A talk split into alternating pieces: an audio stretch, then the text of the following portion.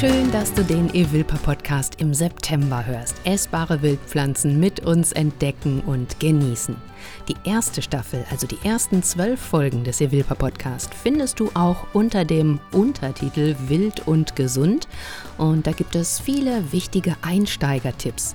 Mit meinem Fachberaterkollegen Carsten Häuser habe ich da jeden Monat die aktuelle Sammelliste besprochen und wir haben so zwei, drei Pflanzen des Monats im Detail vorgestellt. Mit Dr. Markus Strauß haben wir über die grundlegenden Sammlerthemen gesprochen. Warum ist es wichtig, sich mit den Pflanzenfamilien auszukennen? Welche Pflanzenteile kann ich wie haltbar machen und so weiter? Am besten ist es, wenn ihr einfach in dem Monat, in dem wir gerade sind, nochmal in die jeweilige Folge reinhört. Welche Folge passt, das seht ihr in der Beschreibung oder natürlich ganz einfach am Veröffentlichungsdatum dann seid ihr ganz nah dran an dem, was gerade um euch herum in der Natur passiert und wo wir euch noch Tipps zum Sammeln oder auch bei der Verarbeitung in der Küche geben können. In diesem zweiten Jahr Evilpa Podcast geht es ja bei Wild und Gesund Wege um die Lebenswege und unterschiedlichen Herangehensweisen von Fachberater, Kolleginnen und Kollegen.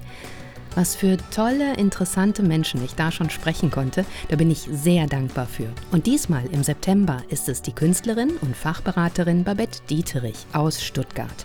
Perfektionismus AD ist so ein Motto von ihr. Sie sagt, mit den Wildpflanzen hat sie gelernt, du bist immer Lernender. Und das habe ich im Sommerurlaub auch gemerkt, als ich das Glück hatte, eine Strandexkursion an der Ostsee machen zu können mit Dr. Detlef Henschel. Er ist promovierter Biologe, Autor und ich weiß gar nicht, ob er sich selbst so nennt. Er wird auf jeden Fall als Berufsabenteurer bezeichnet. Also er schreibt dann auch Bücher über seine Extremreisen, wie zum Beispiel mit dem Kajak zum Polarkreis, zu Fuß durch Nordamerika und so weiter.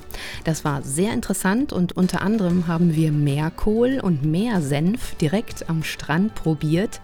Natürlich nur kleine Häppchen, sehr lecker und wieder eine Bereicherung.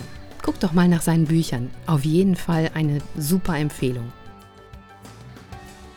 Wildpflanzen fast vergessen, Wildpflanzen kann man essen, Wildpflanzen. Ob als Salat, als Gemüse oder Saft, hol dir deine wilde Kraft, ja, ja. Wildpflanzen fast vergessen, Wildpflanzen kann man essen, Wildpflanzen. Ob als Salat, als Gemüse oder Saft, hol dir deine wilde Kraft, ja, ja. Wunderschön, eine studierte Sängerin sitzt hier am Mikrofon, Babette Dieterich. Wir sehen uns ja nicht, sondern hören uns nur. Also, Moment, sitzt du tatsächlich oder stehst du vor dem Mikro? Also, im Moment sitze ich hier mhm. an meinem Schreibtisch habe den Rechner vor mir und mein Aufnahmeprogramm laufen und ich sitze. Wenn ich auftrete, stehe ich allerdings, das ist klar. Genau, das ist nämlich eine wichtige Frage für Sprecher und Sänger. Ne? Die stehen ja in der Regel wegen der Atmung. Und was wir gerade gehört haben, war dein Wildpflanzenkanon. Wunderschön. Genau. Du hast Gesang studiert und Literatur. In welchem Bereich der Kunst bist du jetzt hauptsächlich unterwegs? Also ich habe tatsächlich klassischen Gesang studiert, das ist schon eine Weile her und habe parallel immer schon geschrieben und habe dann ein weiteres Studium am Literaturinstitut in Leipzig gemacht mit den Schwerpunkten Lyrik und Theater mhm. und habe auch immer schon viel geschrieben, Liedtexte, Songtexte, Chansons, also immer wieder diese Verbindung gesucht zwischen dem Schreiben und dem Singen. Und dann habe ich einen Komponisten kennengelernt, den Peter Schindler, mit dem habe ich dann angefangen, Kindermusicals zu Ach, schreiben, toll. also für Kinder mhm. zu schreiben. Mein momentaner Schwerpunkt, also was ich auch immer schon gemacht habe, ist Gesangsunterricht geben. Mhm. Das ist so der rote Faden durch mein Leben und auch ganz klar meine Haupteinnahmequelle. Mhm. Und ich gebe Gesangsunterricht, wobei ich da auch sehr offen geworden bin. Das ist klassisch orientiert, aber ich bin da sehr flexibel, auch um auf die Wünsche und Bedürfnisse meiner Schüler einzugehen. Habe ein gutes Händchen für sogenannte Nichtsänger. Aha.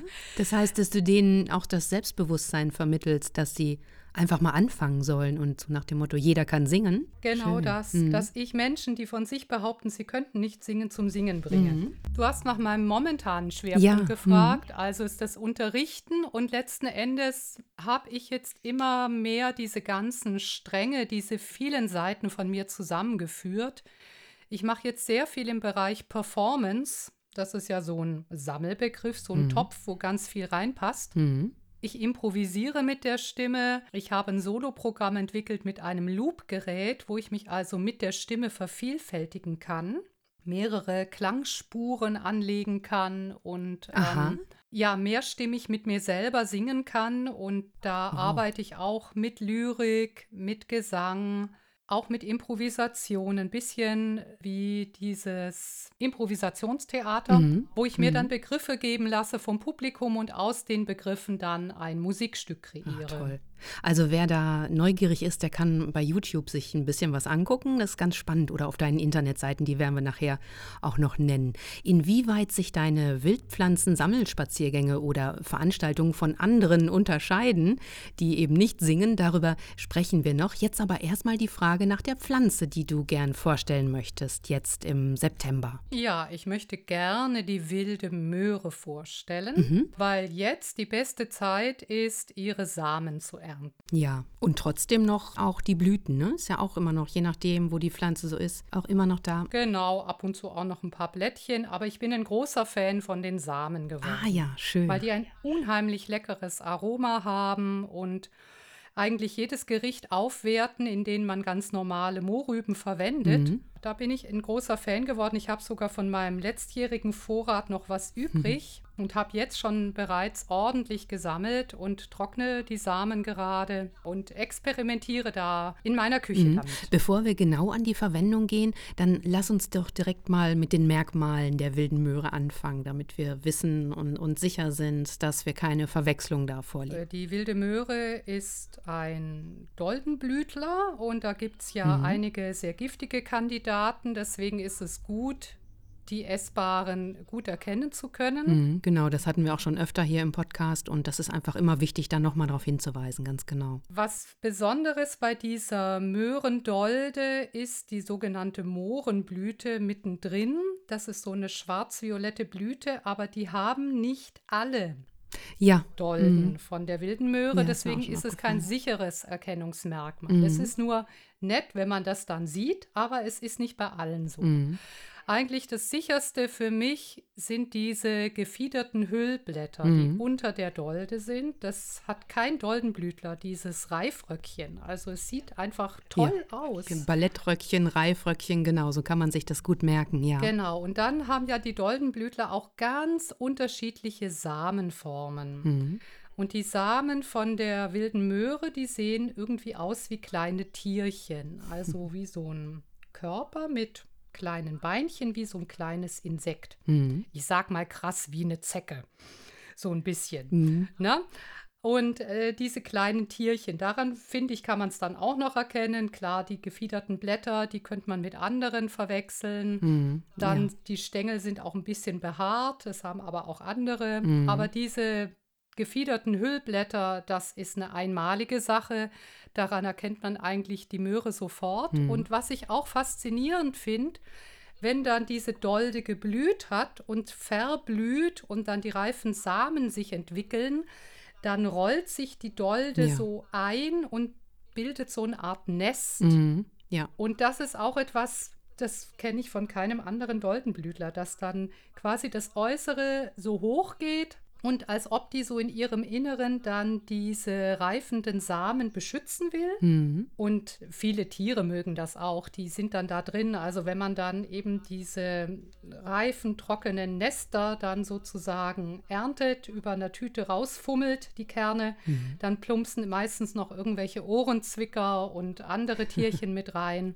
Ja, ich denke, weil das wirklich so ein kleines geschütztes Nest Mhm. ist.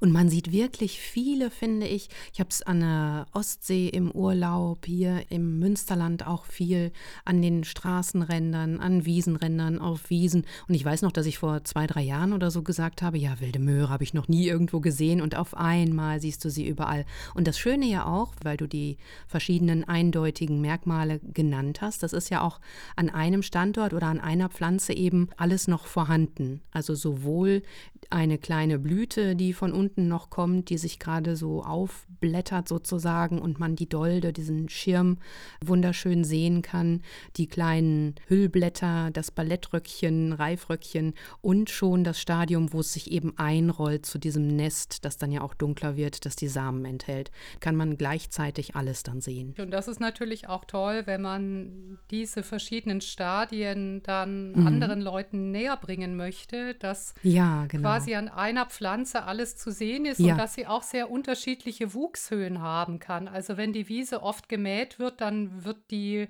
wilde Möhre gerade mal 20, 30 Zentimeter hoch. Und wenn die aber einfach vor sich hin krauten darf, dann kriegt die eine ja. Höhe von Meter, Meter 20. Mm, also ich habe ganz große Pflanzen gesehen. Gerade auch an der Ostsee. Ich war auch an der Ostsee im Urlaub. Ah ja, schön.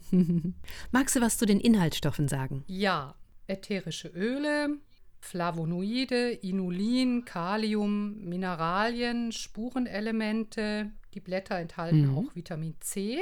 Ich finde auch vom Geschmack, Bitterstoffe mhm. sind auch drin. Sie wirkt eben auch verdauungsfördernd und auch wurmaustreibend, mhm. was man ja auch der normalen ja, Karotte nachsagt. Aber ich denke mal, die wilde Möhre mhm. ist da noch ein bisschen fitter. Und du hast es gerade gesagt, die Samen verwendest du eben, um an Möhren noch so einen richtig intensiven Möhrengeschmack zu bekommen.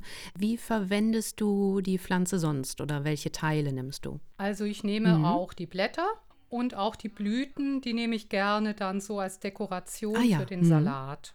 Und die Blätter, die schnippele ich dann klein. Das ist dann so ein bisschen, weil die so schön gefiedert sind, wie Dill im Salat dann. Also auch jetzt noch, im Sommer auch noch. Mhm. Ja. Mhm. Mhm, gut. Wir haben die ganz zarten, die ganz kleinen Blüten auch schon mal angebraten, leicht angebraten. Ah, Guter Tipp. Und dann über einen Salat. Kann ich auch mal ausprobieren.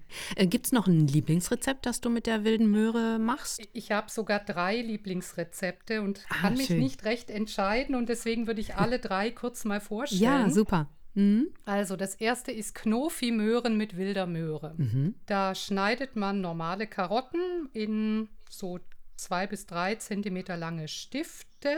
Ja, Durchmesser Pi mal Daumen Zentimeter, also ähnlich große Stücke und blanchiert das. Mhm. Und parallel macht man eine Marinade bestehend aus Olivenöl, Knoblauch, zermahlenen, gemörserten Samen der wilden Möhre. Also ich mörser die immer, bevor ich sie verwende. Also frisch gemörsert dann, nicht vorher. Genau, frisch gemörsert. Mhm. Die kommen dann mit ran und Salz und ein bisschen Pfeffer und dann werden die blanchierten Karotten, die dann gar sind, aber noch Biss haben, durch ein Sieb und dann heiß in diese Marinade und dann geschwenkt und dann erkalten lassen. Und das kann man dann in den Kühlschrank stellen und kann davon tagelang essen. Und es ist super lecker. Mhm. Mein zweites Lieblingsrezept, was sich auch mit der jetzigen Jahreszeit sehr gut kombinieren lässt, weil jetzt die ersten Fallobstäpfel anfallen. Ja. Das ist mein Apfel-Möhren-Chutney. Ah. Ich nehme erstmal Kokosöl, Zwiebeln, Knoblauch, Ingwer fein würfeln, mit dem Kokosöl erhitzen, etwas andünsten, dann Curry, Kurkuma, Kreuzkümmel, Koriander mhm. und Chili dazu. Und dann in diese angebratene Zwiebel, wie auch immer, Sache kommen dann die mm. klein geschnittenen Karotten, die ein bisschen länger brauchen, mit ein bisschen Wasser angießen, garen, dann ein bisschen mm. später die Apfelstückchen dazu. Genau, und die wilden Möhresamen kommen mm dazu, ganz wichtig. Und dann wird dieses Chutney, ein Chutney muss ja alle Geschmäcker haben, ne? Und dann wird das Ganze gesalzen, Chili ist schon dran. Ja. Und mhm. es wird eben auch gesüßt. Und da mm. tue ich immer ein bisschen mhm. Agavendicksaft dran. Es muss süß, scharf, sauer sein. Wenn die Äpfel nicht mehr sauer genug sind, noch ein Schuss Zitrone. Aber die momentanen Äpfel, die runterfallen, ah, ja. die mhm. sind noch recht sauer. Also ich habe jetzt gerade schon eine erste Ladung Apfelmöhren-Chutney gemacht mit den ersten Fallobstäpfeln. Super lecker. Ja. Einfach, die halten ein Jahr. Also die halten ungekühlt locker einige Monate. Weil sie Genau. vorher aufgegessen wurden. Ja. Und Nummer drei. Nummer drei sind meine Hirseküchlein mit rote Beete und wilde Möhresamen. Da kocht man Hirse, dann wird diese gekochte Hirse mit klein gehackten Zwiebeln, mit einer rohen rote Beete, die reingerieben wird. Man kann auch noch ein bisschen Karotte reinreiben und dann eben die gemörserten wilde Möhresamen kommen dann auch wieder dazu. Pfeffer, Salz, bisschen Öl, wird quasi ein Hirseküchlein Teig hergestellt und aus diesem Teig forme ich dann so kleine Beigerl, ja, Buletten, wie auch Ach immer so, man das nennt. Die kommen dann in den Ofen, 25 Minuten von der einen Seite bei 200 Grad garen, dann wende ich die ganzen und dann etwa nochmal 5 bis 10 Minuten von der anderen Aha. Seite. In der Pfanne könnte man das nicht machen, weil es zu dick ist, oder? Doch, kann man Ah auch ja, machen. mhm, kann man gut. auch machen, aber das benötigt mehr Fett und ich will es ein bisschen fettärmer machen Ah. Ja. und dann mache ich es einfach auf dem Backblech. Mhm. Ja, schön. Drei Rezepte, klasse. Das zur wilden Möhre. Was sammelst du denn zurzeit? Eben die Fallobstäpfel, Mhm. Brennnesselsamen, so die letzten. Echt die letzten schon? Also ich habe hier noch viel, da weiß ich, da kann ich auch noch die nächsten Wochen, habe ich noch Arbeit damit. Ja, also ich muss richtig gucken, wo ich noch welche finde, Ah. weil ich denke hier in Süddeutschland, wir Ja. Mhm. haben echt gerade eine ziemlich trockene Phase hier, also im Stuttgarter Raum, jetzt Richtung Allgäu, Bodensee weniger, da hat es mehr geregnet, Mhm. aber ich finde schon ganz viele Brennnesseln, die wirklich total verbrutzelt sind. Ui, ja. wo Blätter und Samen braun-schwarz sind, wo man nichts mehr sammeln kann. Also Mhm. im Wald so ein bisschen geschützter. Ich denke, da werde ich auch noch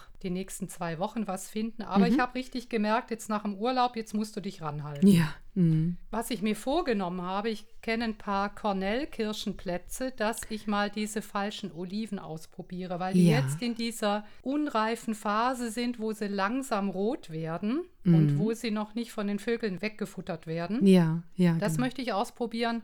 Und ich finde tatsächlich auch, trotz der Trockenheit, die ersten Pilze. Ah, toll. Genau. Welche Pilze sammelst du dann? Also ich habe jetzt einen Schwefelporling gefunden. Das sind Pilze, die auf morschem Holz Aha. wachsen und die auch teilweise schon im Mai, Juni kommen. Und dann haben sie so eine zweite Wuchsphase im frühen Herbst, Mhm. so August, September. Da habe ich jetzt tatsächlich einen gefunden. Mhm. Und den habe ich mir in der Pfanne gemacht. Klein geschnitten, mit Zwiebelchen angebraten und dann über einen Salat drüber. Das ist jetzt so mein erster Pilz für die Mhm. Ah, Herbstsaison. Ansonsten ist es einfach noch zu trocken hier. So, da finde ich gerade noch nichts. Ich muss unbedingt einen Pilzsammelkurs oder Bestimmungskurs mal mitmachen. Ich finde das auch so toll. Also gerade Pilze. Ich finde die auch so faszinierend, auch von ihrer Mhm. Formenvielfalt und von den Farben. Also auch gerade dieser Schwefelporling, der leuchtet Mhm. einem wirklich orange entgegen und dann hat er noch so was Gefächertes. Ein wunderschöner Pilz. Ich muss die auch immer erstmal fotografieren, bevor ich dann da was sammle, ich da weil, weil ich von Ja. der Ästhetik so begeistert bin. Ja, schön. Ja, ich werde meinen Kirschpflaumenbaum wieder aufsuchen. Den habe ich so am Waldrand gefunden. Ich werde den Giersch nochmal abschneiden und gucken, dass ich da nochmal frische Triebe bekomme, bevor es auf jeden Fall kälter wird irgendwann. Und ja, damit ich dann so einen Gierschfond mischen kann, da habe ich jetzt schon einige Gläser mit.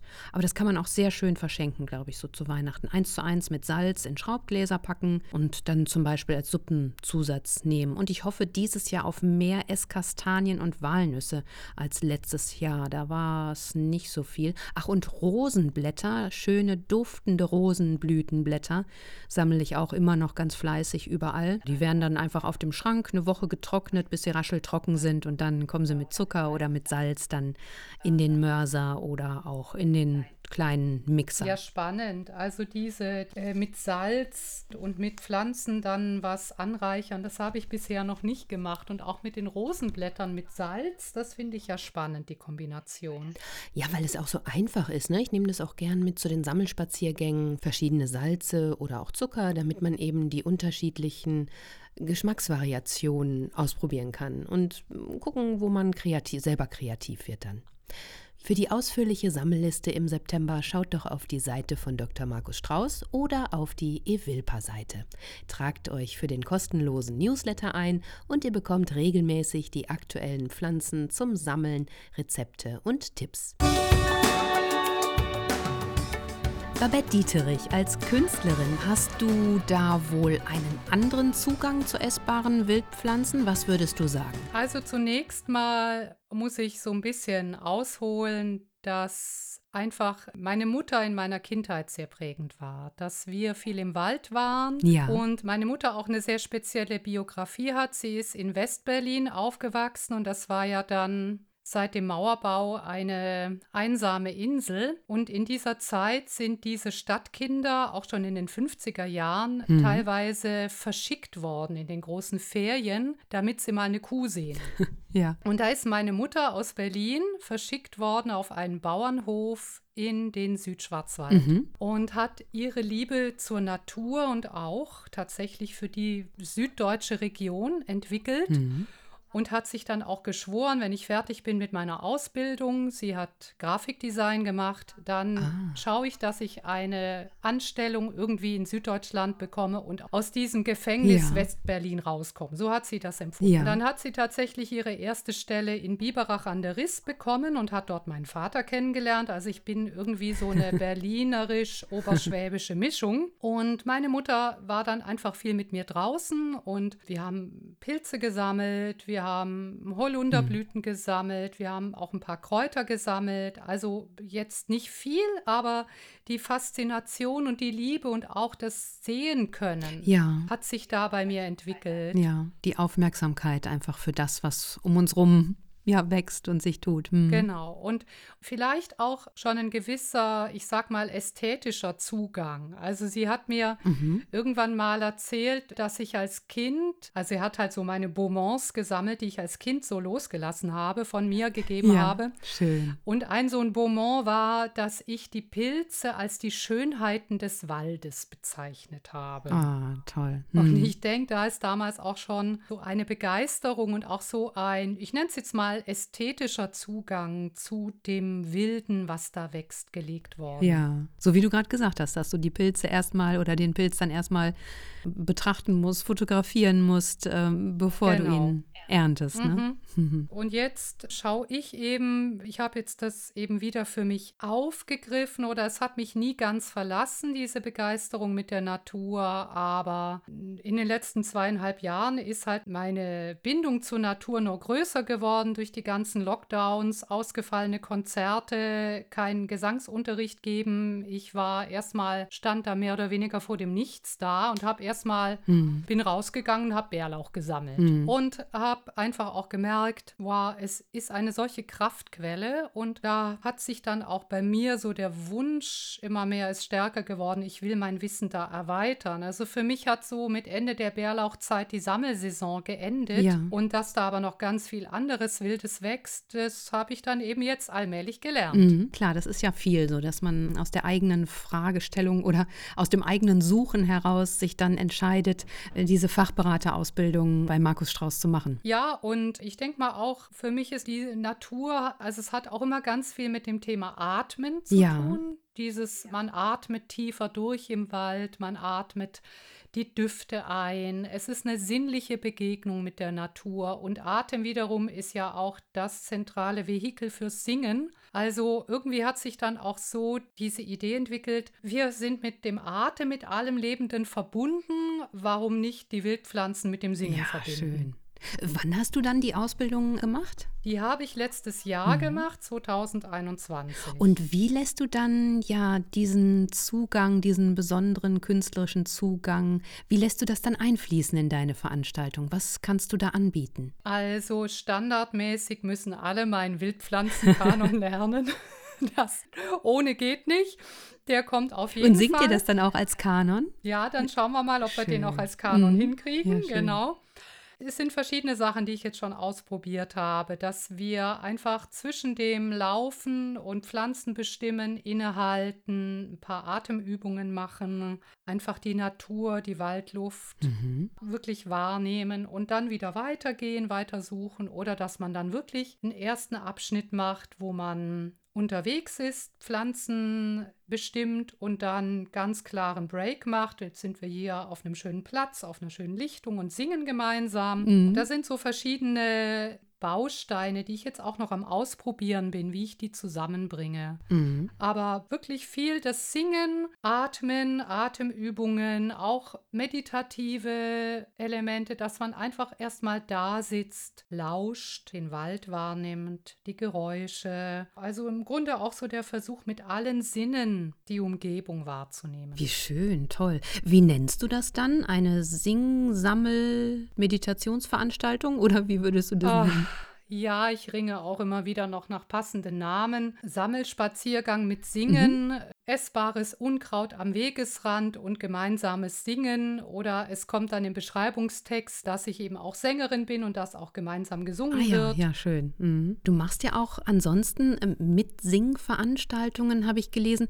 Kannst du die Stimmung dort beschreiben? Was, was bewirkt das Singen bei uns, so das gemeinsame Singen auch? Das gemeinsame Singen hat einfach was sehr Heilendes. Also es schafft Verbundenheit, es löst Anspannungen, Blockaden, es macht einen eher fröhlich. Mhm. Also man kommt in eine andere Stimmung rein. Es werden, es gibt da auch bereits Untersuchungen, was das Singen im Körper auslöst, Mhm. dass irgendwelche Glückshormone ausgeschüttet werden, dass durch das tiefere Atmen das Blut mit mehr Sauerstoff versorgt wird, das Hirn besser durchblutet wird, Mhm. man einfach durch das tiefere Atmen sich mehr öffnet, positive Energie in sich entwickelt. Ja, und das ist einfach, es ist was Gemeinsames. Man ist nicht allein, man verbindet sich über das Singen mit anderen. Mhm. Und das ist was unheimlich Wohltuendes, Verbindendes, Heilsames. Und das dann noch draußen, ja, im Wald, in der Natur, das stelle ich mir ganz toll vor. Schön. Ja, dann verbindet man sich zusätzlich noch, noch mehr mit der Ja. Natur, als wenn man es im stillen Kämmerlein Ja, macht. oder wenn man eben nur mit den Augen nach unten rumläuft und guckt, was sind da für Blätter, was sind da für Blüten, was kann ich hier nehmen, da nehmen, dass man dann einfach nochmal innehält und das alles so in Genau. sich aufnehmen kann. Ja. Hat sich auch deine Kunst, dein künstlerischer Ausdruck nochmal verändert, seit du dich mit den essbaren Wildpflanzen intensiver beschäftigst und die Ausbildung gemacht hast? Also, ich finde es auch spannend. Es hat sich schon vor der Ausbildung waren schon so kleine Ansätze, wie dieses Thema Einlass gefunden hat. Also zum Beispiel in einem Kindermusical, das ich vor einigen Jahren geschrieben habe, das Drachenkämpfer heißt. Also so eine klassische Geschichte. Ein Bauernjunge besiegt einen Drachen, aber wie besiegt er ihn? Mit Nieswurzpulver und Baldrian. Und er macht aus dem fleischfressenden Drachen einen Vegetarier und Wildpflanzenfan. Das war für mich so im Nachhinein, im rückblickend betrachtet, dachte ich so, wow, okay, ja, da ist das Thema schon mal. Ja, genau, da hast du schon angefangen, ohne das zu merken. Ja, Mhm. genau. Und ich merke jetzt auch, dass das Thema Natur häufiger jetzt in meinen Gedichten auftaucht. Mhm. Nicht unbedingt jetzt Wildpflanzen, aber generell Natur, was ich wahrnehme, teilweise auch wirklich konkrete Pflanzen. Mhm. Aber ja, dass dieses Thema auch lyrisch verarbeitet werden Mhm. möchte. Und jetzt aktuell bei unserem Urlaub an der Ostsee habe ich zusammen mit meinem Mann so kurze Filme immer wieder gemacht. Da wollen wir jetzt noch so eine Filmcollage Mhm. machen. Und da waren auch ganz oft die Wildpflanzen in ihrer Gestalt, wie sie sich im Wind bewegen, waren da quasi Akteure. Also große, prächtige Wiesenbärenklau an der Steilklippe an der Ostsee Mhm. oder wilde. Möhre Ja. in ihren verschiedenen Blütenformen oder Rheinfarn, der da unheimlich gelb und intensiv geblüht Mhm. hat. Ähm, kannst du sagen, gibt es so einen grundsätzlichen Einfluss, was der eine auf den anderen Bereich hat für dich? Also, dass die Kraft aus der Natur oder die Wildpflanzen eben das Künstlerische beeinflussen und umgekehrt das Künstlerische diesen Bereich. Gibt es da sowas? So ein Motto, wo du sagst, das finde ich da wieder, das zieht sich durch? Ich war ja immer schon sehr vielseitig unterwegs und Mhm. mit dem Singen, mit dem Schreiben und auch mit Theaterspielen, mit Improvisation, mit Vokalimprovisation, mit Improvisation im performativen Bereich, also mit Bewegung, mit allem. Mhm. Da gibt es immer wieder nehme ich immer wieder wahr, wie die einzelnen Bereiche sich beeinflussen oder wie ein Thema als Gedicht auftaucht, ein Liedtext wird, dann wieder in einem Musical auftritt. Ja. Also ich habe mich einfach nicht so festgelegt auf eine Sache. Das war auch während meines klassischen Gesangsstudiums irgendwann die Entscheidung, dass ich eben nicht die Opernkarriere anstrebe, Ach so. dass ich Hm. eher meine Breite, meine Vielseitigkeit lebe und mich jetzt nicht irgendwie versuche, perfekt in einem Bereich zu werden, ne? Hm. sondern eher gemerkt habe, ich bin vielseitig, ich möchte diese vielen Aspekte einfach leben Mhm. können. Und die Wildpflanzen oder überhaupt die Natur fängt an, mich immer mehr zu inspirieren, literarisch. Ich bin auch sehr gespannt, wann die Wildpflanzen irgendwie bei Performances von mir auftauchen. Und umgekehrt jetzt auch, ich singe seit einiger Zeit in einem Vokalensemble, wo wir auch sehr viel mit Improvisation arbeiten. Und wir haben eben geschaut, alternative Aufführungsmöglichkeiten zu Innenräumen zu finden Mhm. und sind auf Gartenkonzerte gekommen. Auf Gartenkonzerte, ja, schön. Genau, was natürlich nur im Sommer geht, aber wir machen also Gartenkonzerte. Mhm. Und auch da merke ich so die Lust, jetzt auch bei Improvisationen mit schönen Namen von Pflanzen zu improvisieren. Ah. Die sind ja teilweise unheimlich poetisch. Ja. Ne? Könntest du da ein Beispiel nennen, was du da als letztes vielleicht bearbeitet hast? Ja, es war tatsächlich der Wiesenbärenklau. Also es ist einfach so ein doch recht komplexes Wort. Nicht umsonst sagen wir salopp der WBK, ne? Ja. Mhm. Und einfach, dass da die Bärenklaue drin ist, dass er auf der Wiese wächst, all das steckt da drin. Und aber dann auch, natürlich, wenn man dann mit der Sprache spielt, dann Mhm. ist im Klau auch das Klauen drin, ne? dass man ihn Mhm. irgendwo klaut, raubt, pflückt, wie auch immer. Das sind jetzt so Ebenen, die sich Mhm. Ja, schön. inspirieren und zusammenkommen. Jetzt sagst du, 2021 hast du die Ausbildung gemacht. Mich würde noch interessieren, kannst du dich erinnern, gab es etwas, was dich da so am meisten beeindruckt hat? Also es war ja 2021, wo ich die Ausbildung gemacht habe und im Frühjahr der Kurs, der war halt noch online. Da hat man dann die Teilnehmer halt immer so als kleine lachende Kacheln auf seinem Rechner gehabt. Mhm. Der zweite Teil der Ausbildung war dann im Herbst auf dem Eichbeinthof und es war einfach eine unheimliche Freude, diese Teilnehmer, die man Mhm. davor schon virtuell Mhm. doch in einer bestimmten Form kennengelernt hat, endlich leibhaftig kennenzulernen. Mhm. In ihrer Art, wie sie reden, wie sie ticken, wie sie sich bewegen, da war schon viel Vertrautes und endlich sieht man sie. Das war total schön, diese Ja, vielen ja. Wilden, bunten Gleichgesinnten zu haben, die aus so unterschiedlichen Motivationen kamen und dieses Thema hat uns vereint. Das war also ein ganz erfreulicher Aspekt. Dann muss ich sagen, habe ich sehr die Atmosphäre auf dem Eichbeinthof geschätzt und was ich sehr, sehr schätze, das ist der Humor, Mhm. den der Markus hat und auch die Birgit Haas und die Bianca Zock, die mit ihm diese Fortbildung gestaltet haben Mhm. weil Humor für mich eine unheimlich wichtige Ebene ist, wie ich auch Themen gerne transportiere Ja, oder ja, auch Dinge mhm. vermittle. Und das waren teilweise so humorvolle Bilder, wie jetzt eben bei der wilden Möhre, dass das ein Reifröckchen ist. Ne? Solche Sachen. Schön. Ja, und wirklich immer faszinierend, wie du auch sagst, dass man so viele verschiedene Menschen hat, die aus unterschiedlichsten Kontexten kommen, andere Hintergründe haben und sich dann aber bei diesem Thema einfach auf diese Basis einigen sozusagen, ne? dass man eben daran Interesse hat und da gemeinsam auch immer noch lernt und gemeinsam guckt, ach, das kann ich noch machen mit den Samen der wilden Möhre, aha, und so habe ich das gemacht und dieses Rezept habe ich mal ausprobiert.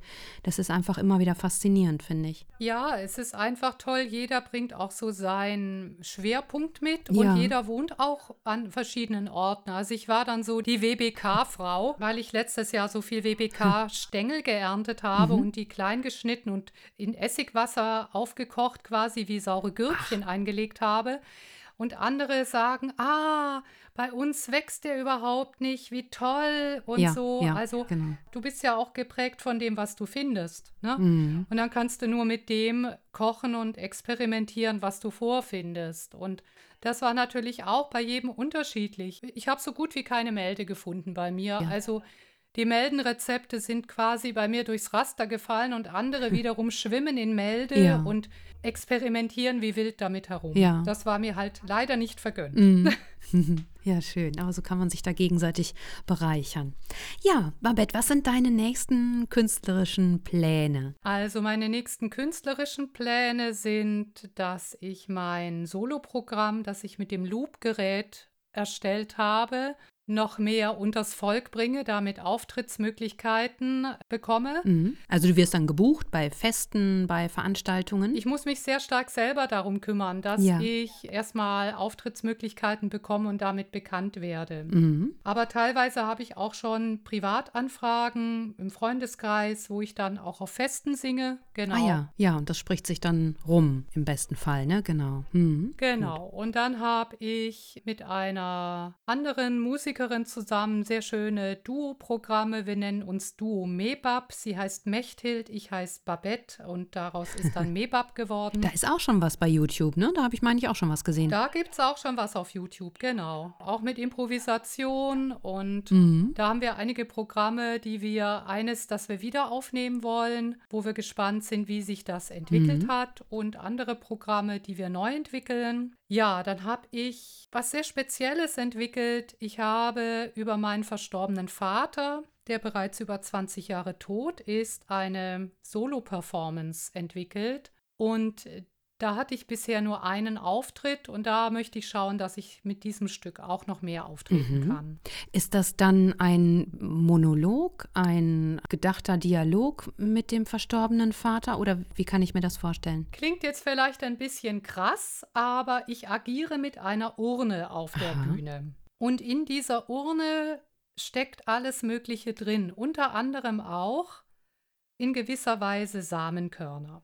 Also es sind Bohnen, die ich dann irgendwann aus dieser Urne raushole. Es ist ein Monolog und auch ein verkappter Mhm. Dialog. Und es sind kurz nach seinem Tod vor über 20 Jahren auch Liedtexte und Gedichte entstanden, die ich jetzt erst mit großem Abstand, auch mit emotionalem Abstand auf die Bühne bringe. Toll, das hört sich sehr spannend an. Und wie sieht es aus mit den nächsten Plänen bezüglich essbarer Wildpflanzen? Ja, also da möchte ich auch noch mehr verschiedene Veranstaltungsformate ausprobieren, wie ich das Singen und die Wildpflanzen zusammenbringe. Und ich habe so die Idee, kleine poetische Merksprüche zu schreiben. Also was mir teilweise schon während der Führungen dann spontan kam, dass ich dann, was weiß ich, der Giersch, der hat drei Ecken, drei Ecken hat der Giersch. Also dieses Dreikantige von seinem Stängel als Erkennungsmerkmal. Und schon habe ich es mir gemerkt, genau. Mhm, So ein super. bisschen humorvoll. Gundermann und Gunderfrau duften würzig und sind schlau. Gunderfrau und Gundermann sind bei Husten Halsweh dran. Solche Sachen. Das bin ich am Überlegen, ob ich solche kleinen Merksprüchlein noch entwickle und die dann auch meinen Teilnehmern mit auf den Weg gebe. Babette Dieterich aus Stuttgart, hab vielen Dank für deinen Auftritt im Evilpa Podcast. Ja, mich hat es auch sehr gefreut, mit dir zu sprechen hier und freue mich, wie es weitergeht, das wilde Leben. Dich als Sängerin und Künstlerin findet man zum Beispiel auf der Website babette-dieterich.de und in Verbindung mit Wildpflanzen guckt man auf deine Seite wilde-muse.de. Wenn ihr Fachberaterinnen und Fachberater sucht, mit denen ihr mal auf einen Sammelspaziergang gehen wollt, könnt ihr einfach auf die Seite von Dr. Strauß gehen und da in der Liste suchen. Nach Postleitzahlen geordnet findet ihr bestimmt jemanden in eurer Nähe. Tragt euch unbedingt für den Newsletter ein, dann bekommt ihr kostenlos regelmäßig die aktuelle Sammelliste und mehr. Und noch ein Hinweis, in der Folge 9 des Evilpa Podcast Wild und Gesund vom September 2021 haben wir über Wildfrüchte und ihre Verarbeitung, über die Ackerminze und das Springkraut gesprochen. Wenn ihr da noch mal reinhören möchtet. Und ja, in der wilden Küche gab es da auch angebratene wilde Möhrenblüten. Habt noch einen wunderschönen, spätsommerlichen, frühherbstlichen September. Bis zum nächsten Mal. Tschüss!